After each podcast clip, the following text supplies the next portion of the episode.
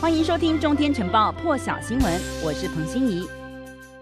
好了，大陆工程院院士钟南山接受《南方人物周刊》专访时候指出，他估计大陆到今年年底，当至少八成甚至八成半以上的民众完成接种疫苗，那么这是大陆可以完全开放的一个标准。钟南山提出，大陆内外两个防疫前提，第一个条件是大陆绝大部分的人打了疫苗，接种疫苗之后，对于疾病的预防，特别是预防病情加重的能力变强，也就是说，大部分的人是无感或者是只是。很轻的一个感觉，那么这是一个标准。第二个是各国，特别是大国的这个传染情况都比较低，接种疫苗的比率呢也比较高，死亡率降下来了，才可以完全开放。钟南山指出，一般来说，不管国内国外，接种疫苗半年之后。预防效率会明显下降，那么现在需要的是研究加强疫苗的能力。大陆国家卫健委官网呢也统计到十月二号，累计大陆接种新冠疫苗超过二十二点一亿剂次了。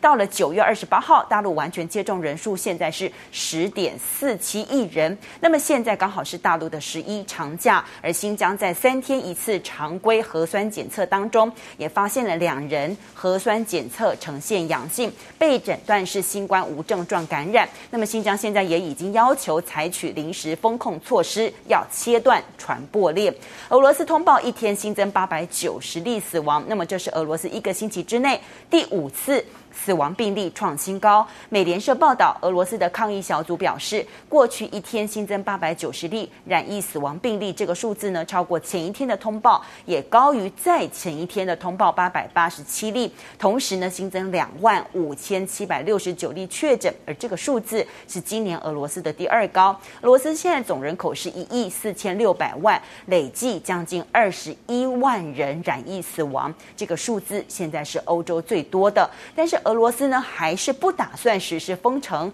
执行戴口罩的规定呢，也是不强制的。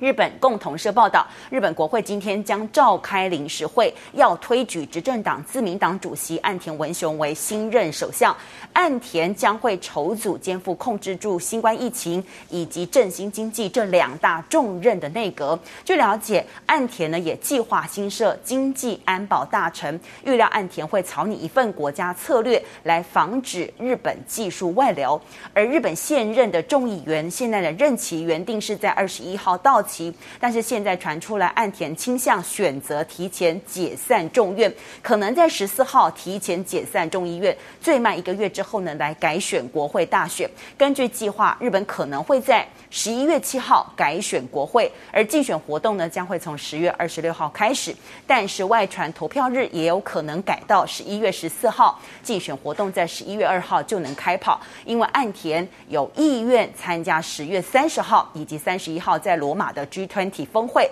但是呢，这个也会使得日本政府编列明年度预算的时程十分紧绷。阿尔及利亚和现在法国呢的关系又紧张了。阿尔及利亚总统府发表声明，宣布召回驻法国大使进行磋商。法国《世界报》报道，法国总统马克宏九月三十号的时候会见阿尔及利亚独立战争人物后裔的时候，曾经针对法国前殖民地阿尔及利亚做出不当的言论，引发阿尔及利亚不满。路透报道，法国军方发言人证实，阿尔及利亚已经对法国关闭境内空军基地，不让法国军机使用。而阿尔及利亚总统府发表的这一份声明也指出，几个消息来源指称，马克宏发表谈话之后，阿尔及利亚是明确宣誓拒绝外力干预内政。阿尔及利亚表明说，这些不负责任的这个评论已经造成没有办法接受的局面。而面对这样的状况，总统塔布纳决定召回大使。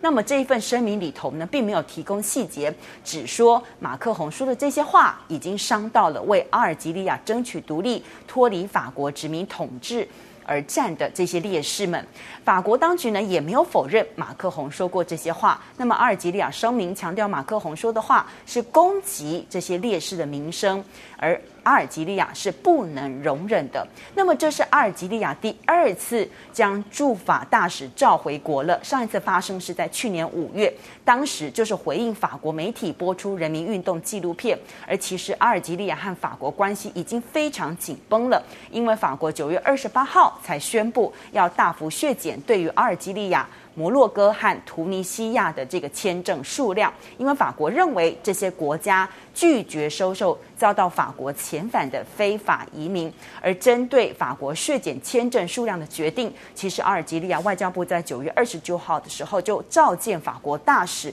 提出正式抗议。